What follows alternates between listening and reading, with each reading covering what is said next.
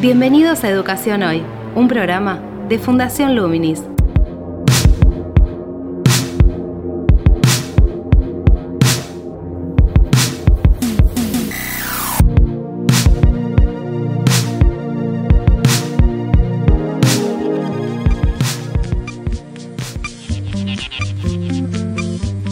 Hola, ¿qué tal? Soy Gabriel Latorre y estoy dando comienzo a Educación Hoy, el podcast que realizamos desde Fundación Luminis, abordando diferentes temáticas de educación en Argentina y en el mundo. En el programa de hoy nos preguntamos cuál es la situación de la enseñanza de la lectoescritura en el contexto de la pandemia y de las cuarentenas. ¿Qué dificultades presenta ese contexto para ese tipo de, enseñanza, de un saber básico de los primeros años de la escolarización? ¿De qué situación de base parte la Argentina en ese punto? Vamos a indagar cuáles son las posibles marcas que deja todo este proceso en lo que hace al aprendizaje de la lectoescritura, cómo inciden los factores psicoemocionales, qué rol pueden asumir los padres y cuáles son sus limitaciones también qué tipo de orientaciones puede dar un docente en ese acompañamiento cuando hay un padre del otro lado en un contexto de cuarentena intentando ayudar a su hijo o a su hija para que aprenda a leer y escribir. Bien, toda esta madeja compleja de problemas en una instancia basal del desarrollo cognitivo de, de los chicos, vamos a intentar abordarla junto con Lorena Canet, quien es licenciada en psicología, especialista en psicología cognitiva y educación e investigadora del CONICET a la luz de las incipientes investigaciones que comienzan a difundirse en el mundo, va a intentar responder estas preguntas y brindarnos algunas referencias para poder seguir pensando este tema. Les propongo entonces que avancemos con la entrevista. Actualidad en Educación Hoy. En el caso de la enseñanza de la lectoescritura, el contexto de la pandemia y las condiciones de, de la pandemia, incluida la cuarentena y aspectos psicoemocionales, han incidido en, lo que es el proceso de aprendizaje, el proceso de enseñanza y aprendizaje? Si es así, de acuerdo al acceso a información de investigaciones que, que tenés por tu rol de investigadora, ¿cuáles serían esas consecuencias? Al principio no teníamos un panorama muy claro porque la verdad que era una situación bastante experimental a nivel mundial si bien hay antecedentes de estudios que se han hecho en función del cierre de las escuelas por dos motivos, ya sea por los recesos escolares naturales que hay naturalmente, sobre lo cual hay estudios sobre el impacto que tiene el receso escolar en distintos tipos de aprendizaje, no nada más de la lectura, sino también aprendizajes que tienen que ver con, con la matemática y otros contenidos nucleares prioritarios, digamos, en términos de aprendizaje. Había algunos estudios también en, de cierres abruptos. Nunca, hubo una situación como esta, por eso parece así como un experimento mundial en ese sentido. Y eh, en realidad los estudios lo que decían es que existen distintos escenarios. Un escenario optimista donde el alumno, pese a los cierres, programas de la escuela, aprende o sea, va adquiriendo progresivamente conocimientos, un escenario como más moderado, en el sentido de que sostiene algunos de los aprendizajes, y un escenario pesimista, que es un escenario en donde no solo no aprende, sino que pierde parte de los aprendizajes que ha tenido. En ese sentido, los primeros estudios sobre esta pandemia empiezan a aparecer recién ahora porque hasta ahora lo que se hacía eran como proyecciones matemáticas de qué podía pasar, digamos.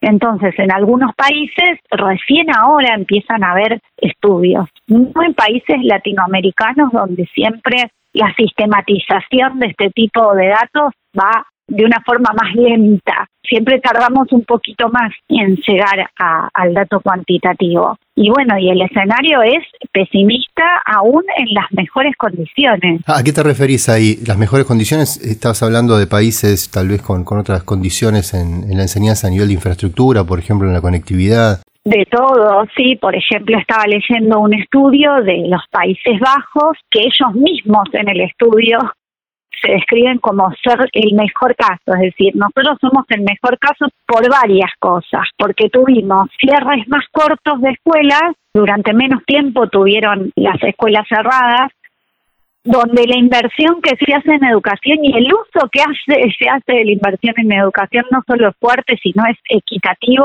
donde en general tiende a haber un muy buen desempeño en las pruebas internacionales de evaluación de comprensión lectora, como son el PISA y el PIRS, y aún así, con estas condiciones favorables en términos de aprendizaje, encuentran pocos progresos en términos de los aprendizajes y pérdidas. Pero te hago una pregunta, porque también hay los estándares, es decir, la línea desde la cual pueden empezar a considerar que la situación es mala, puede variar también en cada país.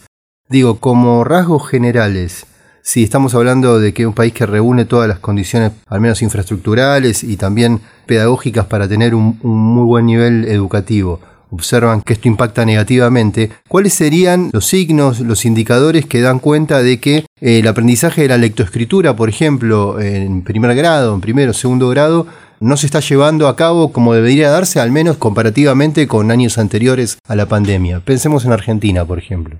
Sí, hay como ciertas competencias básicas que son acumulativas. El aprendizaje de la lectoescritura es un aprendizaje gradual que se da mucho en el contexto áulico en una situación social y cultural, porque la lectura tiene un valor social y cultural. Hay ciertas competencias básicas que no nos podemos asegurar que los niños han tenido, porque básicamente, si bien ha habido evaluaciones, entre comillas, tampoco ha habido evaluaciones lo suficientemente estandarizadas como para poder dar cuenta de eso.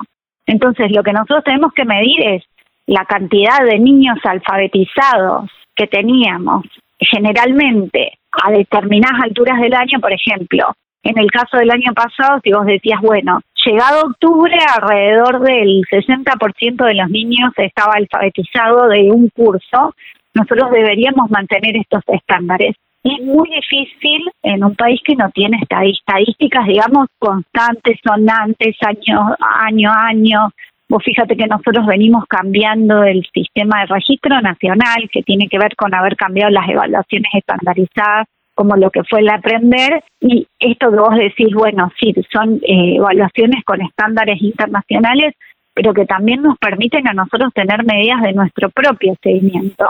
En este sentido, si yo te tengo que decir estadísticas, estadísticas no hay, ¿me entendés? Lo que hay es aquello que los docentes empiezan a manifestar es el niño que no asiste al aula, el niño que no se conecta al Zoom, el niño que pasó la X cantidad de tiempo en donde el docente suponía que debería estar alfabetizado, no está. Es muy difícil y en ese sentido yo prefiero como la postura más más pesimista porque la postura más pesimista me permite a mí accionar de una manera más intempestiva, decir, bueno, no teniendo estadísticas anteriores, el año pasado la situación de evaluación habiéndose vista totalmente coartada por la virtualidad y porque aparte el niño en el contexto de su casa estaba totalmente andamiado por su padre, por lo cual hay una parte en donde a mí se me escapa la posibilidad de, verlo de manera bien situacional en el aula, leyendo, compartiendo con sus compañeros, haciendo acotaciones en relación a lo que hace. O sea, si yo generalmente evalúo a un 100, el año pasado evaluaba a un 50, 60 de la capacidad de evaluación que yo tenía. Es decir, que sobre esa falta, digamos, de estadísticas que vos decís, en cuanto por lo menos que haya una, política de Estado, lo que vaya cambiando con cada gobierno, la forma de relevar la lectoescritura, aprendizaje de la lectoescritura, en el pasaje a la virtualidad, en relación a los testimonios, que es lo que decís, con lo cual se puede contar, los testimonios de los docentes, hay aspectos que los docentes no pueden ver o no han podido ver, por lo menos en su total cabalidad, y que tiene que ver con la sociabilidad, con el cara a cara, con estar presente, producto de la mediación tecnológica virtual. Claro, esa parte de la evaluación, de hecho, fíjate que las evaluaciones que se sostuvieron el año pasado no fueron cuantitativas porque no había forma de evaluar cuantitativamente. Y se creó una escala valorativa en relación más que nada al compromiso del niño en el aula, esa es la escala valorativa, no tanto en función de sus aprendizajes, sino en cuánto había estado comprometido en su aprendizaje durante el año. Y el verdadero panorama lo estamos empezando a tener ahora. Ahí la importancia es tener uniformidad de criterios como para poder ver no ya desde la intervención, que es importante, el docente que empezó a hacer estas primeras lecturas al encontrarse entre comillas, porque tampoco es que se ha encontrado con todos los niños, se encuentra con una proporción de niños y varía absolutamente en función de la escuela, el nivel socioeconómico de la escuela, el lugar y la perspectiva sanitaria en donde está el niño en este momento. Por eso digo, se encontró entre comillas con el niño, todavía no se ha encontrado con la totalidad de su alumnado. De hecho, yo ayer estaba hablando con gente del municipio, del lugar en donde trabajo, y por más que las escuelas están abiertas, hay comunidades en donde hay un altísimo grado de ausentismo, que por temor al virus, en medida que se recrudecen los casos, la gente, terminados grupos, no, no está mandando a sus niños a la escuela porque tiene miedo. Entonces, la verdad que todavía no nos estamos pudiendo encontrar con lo grosso. El tema es que en situaciones vulnerables y con las estadísticas que teníamos de nuestros países latinoamericanos anteriores, nosotros ya estábamos en desventaja y ya teníamos una proporción de niños a los que les costaba acceder al mismo ritmo que otros niños a la alfabetización. Y el panorama en general no es bueno, mismo la UNESCO lo dice en general, es decir, nosotros contábamos con una X cantidad de niños que están logrando cada vez ser más alfabetizados y hemos perdido alrededor de 100 millones de niños que se sumaban a otra cantidad de niños que ya no estaban alfabetizados. Estos niños no cuentan con las competencias suficientes en lectura. ¿Por qué? Porque la lectura es un proceso complejo que no implica nada más eh, el aprendizaje del código, es decir, que yo empiece a traducir estos sonidos de las letras y empezar a conformar las palabras, sino que tiene que ver con esto que te decía yo, social, de la lectura, empezar a adquirir el placer y el gusto por la lectura, adquirir lo que es la visión de, esto es necesario para, para el desarrollo, esto me sirve. Y la verdad que la utilidad social de la lectura la aprendes en el aula. Ahí es donde verdaderamente el nene dice, no, pero para, esto es algo que yo puedo llegar a adquirir para mi vida y que a mí me va a servir. Entonces estas competencias, que son habilidades de base, digamos que, es difícil saber si están o si no están. Sobre este escenario que estás planteando, ¿cuáles serían, y teniendo en cuenta la situación de, esta hibridación de la organización de la educación, ¿no? Me refiero a, se vuelve la presencialidad, hay rebrotes, en muchas provincias pasan nuevamente a la, virtualidad, eso implica también condiciones de, de incertidumbre para los chicos, para las familias, situaciones también que dentro de las casas generan tensiones porque afectan aspectos socioeconómicos en relación a cómo impacta la pandemia en, los trabajos de las familias. Digo, hay todo un, contexto que tiene que ver con una situación de organización y condiciones psicoemocionales donde están presentes la incertidumbre, el temor. Con ese cuadro, ¿cómo te parece que tal vez un docente podría desarrollar la mejor estrategia para poder avanzar, aunque sea en pasos más, más pequeños, aspectos que tienen que ver con la lectoescritura en, en los chicos? Para mí y para la comunidad en general hay diferentes formas de enseñanza de lectoescritura y desde el punto de vista de la evidencia, algunos métodos que son más efectivos y más rápidos que otros, y más teniendo en cuenta que el que tiene que alfabetizar y que el que ha sido el coequiper del docente ha sido el padre. En primer lugar, no lo puedes excluir de la fórmula, y al no excluirlo de la fórmula le tenés que dar herramientas que sean accesibles para él. Entonces, en ese sentido, hay como una necesidad para mí de trabajar con los padres y darles herramientas concretas que no digo que no se esté haciendo por ahí, apunto a que la sistematización y la conciencia en relación a eso, es decir, si mi coequiper fue el papá y si mi coequiper en el futuro va a ser el papá que va a ser el que me va a ayudar a mí a saltear la brecha que yo no estoy pudiendo llenar y el que llene estos vacíos, para mí hay un trabajo fuerte con la comunidad de padres, no verlos como enemigos en este caso, sino verlos como aliados estratégicos y a veces hasta como parejas pedagógicas. Eso por un lado. Eso implicaría darles pautas muy claras de lo que tienen que hacer. Pautas muy claras y sencillas. Y las expectativas de lo que tienen que lograr los chicos, porque también eso puede incidir negativamente, ¿no? En los chicos. Las expectativas y desde un método sencillo, es decir, yo le puedo enseñar al padre lo que a mí me lleva cuatro años de magisterio estudiar porque el aprendizaje de la lectura es el aprendizaje que transmite el docente y en base a eso se construyen un montón de otros saberes, pero digamos que alfabetizar al niño es una de las prioridades número uno de la escuela. Sabiendo que a mí me lleva un tiempo acceder a esto, ¿cuáles son las herramientas mínimas que tiene que tener la comunidad de padres para andamiar el aprendizaje de los niños? En la vida cotidiana sin que esto termine siendo otro peso para las familias que, como vos decís, están atravesadas por un montón de cosas que tienen que ver con lo económico y con lo emocional.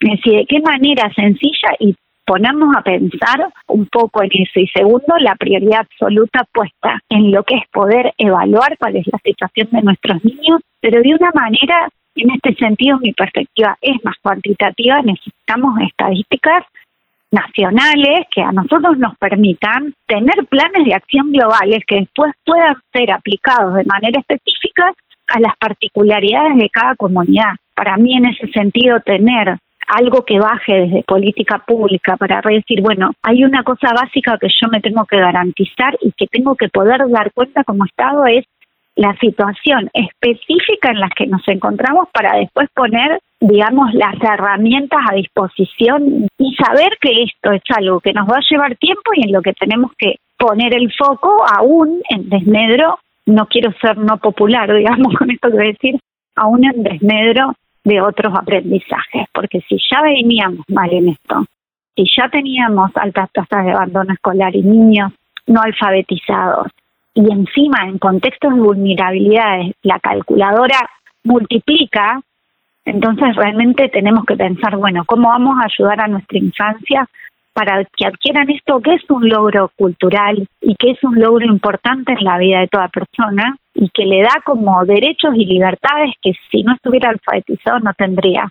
De manera que no sea acumulativo el efecto. O sea, que en algún momento podamos parar la pelota de nieve que se nos está haciendo, como por decir, el escenario es complicadísimo y epidemiológicamente sigue siendo complicado. Sigue siendo complicado y la desigualdad en lo que están recibiendo hace que tengamos que mirar de, manera específica algunas cosas y también pensar realmente si los niveles en donde se están haciendo hincapié prioritariamente decir, bueno, el primer ciclo es importante, primer grado, esto es, como una cosa que ha bajado, primer grado es importante y el último año de la primaria es importante. Y ahí generás, eh, priorizando también generás como determinados problemas, porque por ejemplo, vos calculás, que viene de un aprendizaje de la lectoescritura presencial en primer grado, ¿cierto?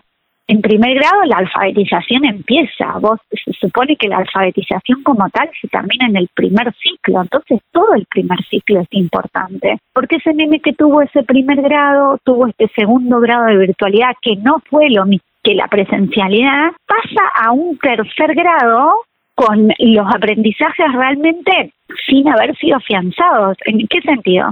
En que la lectura es una práctica que requiere día tras día, tras día, tras día, como el aprendizaje de cualquier automatismo.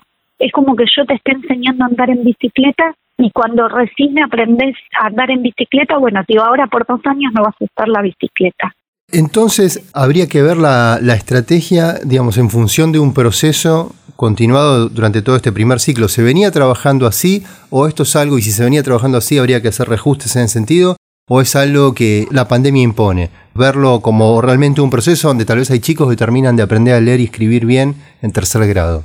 Claro, en realidad es lo ideal, no se da en todos los contextos, pero el gran aprendizaje que se da al terminar el primer ciclo es, aunque sea el logro de cierta fluidez en todo lo que es la lectura y la escritura, aunque sea cierta fluidez. Fluidez también te referís a interpretación, a poder interpretar también un texto, diferenciar si es una instrucción, si es una poesía, por dar dos ejemplos un poco extremos.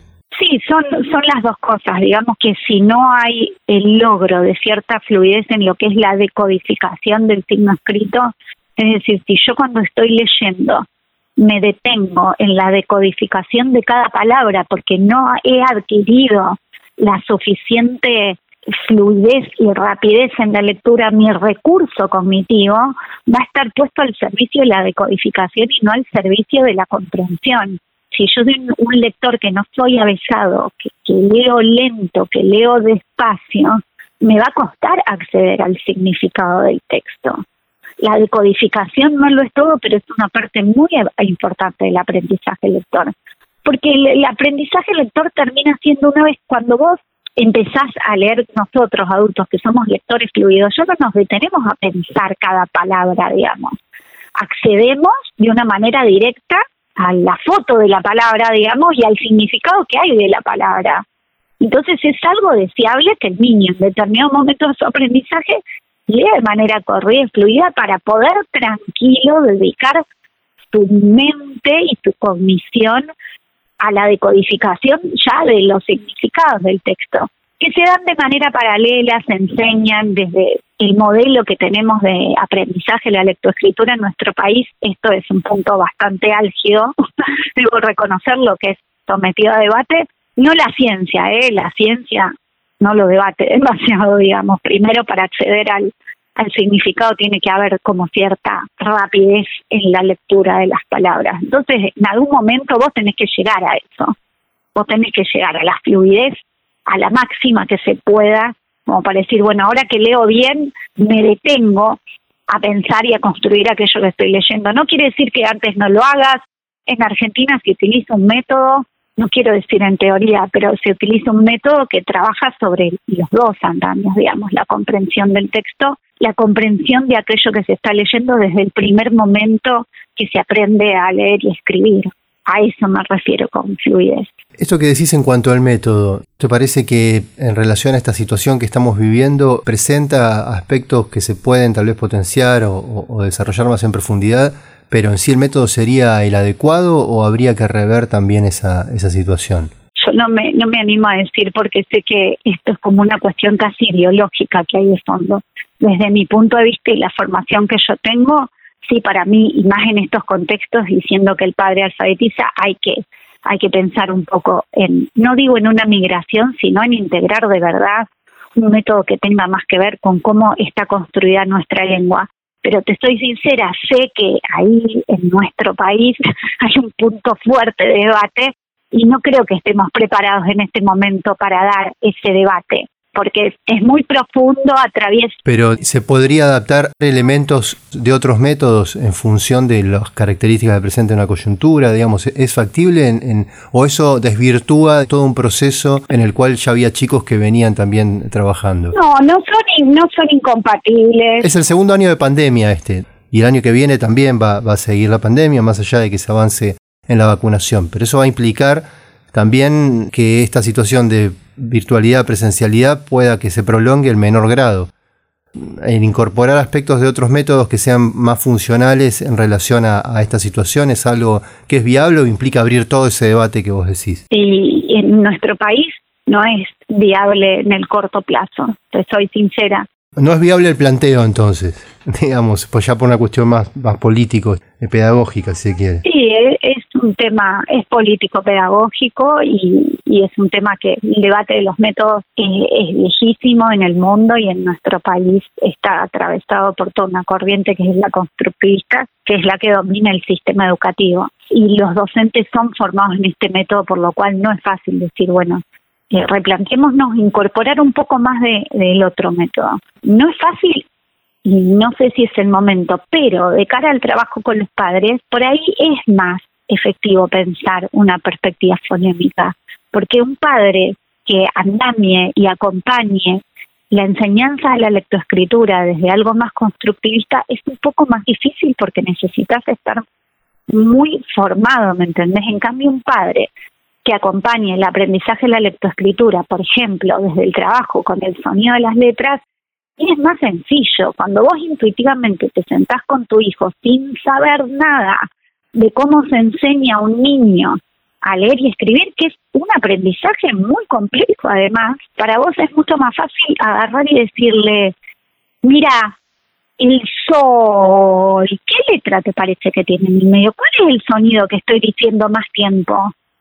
Es mucho más fácil que pensar que constructivamente puede de la palabra sol empezar a desandar aquellos elementos que la componen, ¿me entendés? Y es como aprendieron los padres también, ¿no? Digo, es más cercano en cuanto a darle dos o tres instrucciones simples a los padres para acompañar ese proceso inicial. Los padres que están, pues no están todos los padres tampoco siempre. ¿eh? Exacto, exacto, porque eh, hay papás que igual naturalmente alfabetizan a sus hijos anterior a la pandemia, es decir, niños que entran alfabetizados y alguien los alfabetiza, es decir, la arbitrariedad del símbolo no se aprende, no es como el lenguaje oral. No, pero pensamos en, en, los peores escenarios, digamos, los chicos que no tienen ese acompañamiento, tal vez no hay un hábito de lectura en la casa, por ejemplo. O que en realidad decimos padres, la gran mayoría son, son madres las que acompañan, ¿no? Pero tal vez en la escuela aprendieron, como vos decís, con este otro método. Sí, aprendieron con el método, sí, más parecido al mi mamá me mima, ¿no? Que, que era un método más que tenía que ver con pensar cómo suena la letra y, y ayudar desde ahí. Para el papá es más sencillo y te voy a decir otra cosa, por más que no queramos, el papá lo va a hacer de esa manera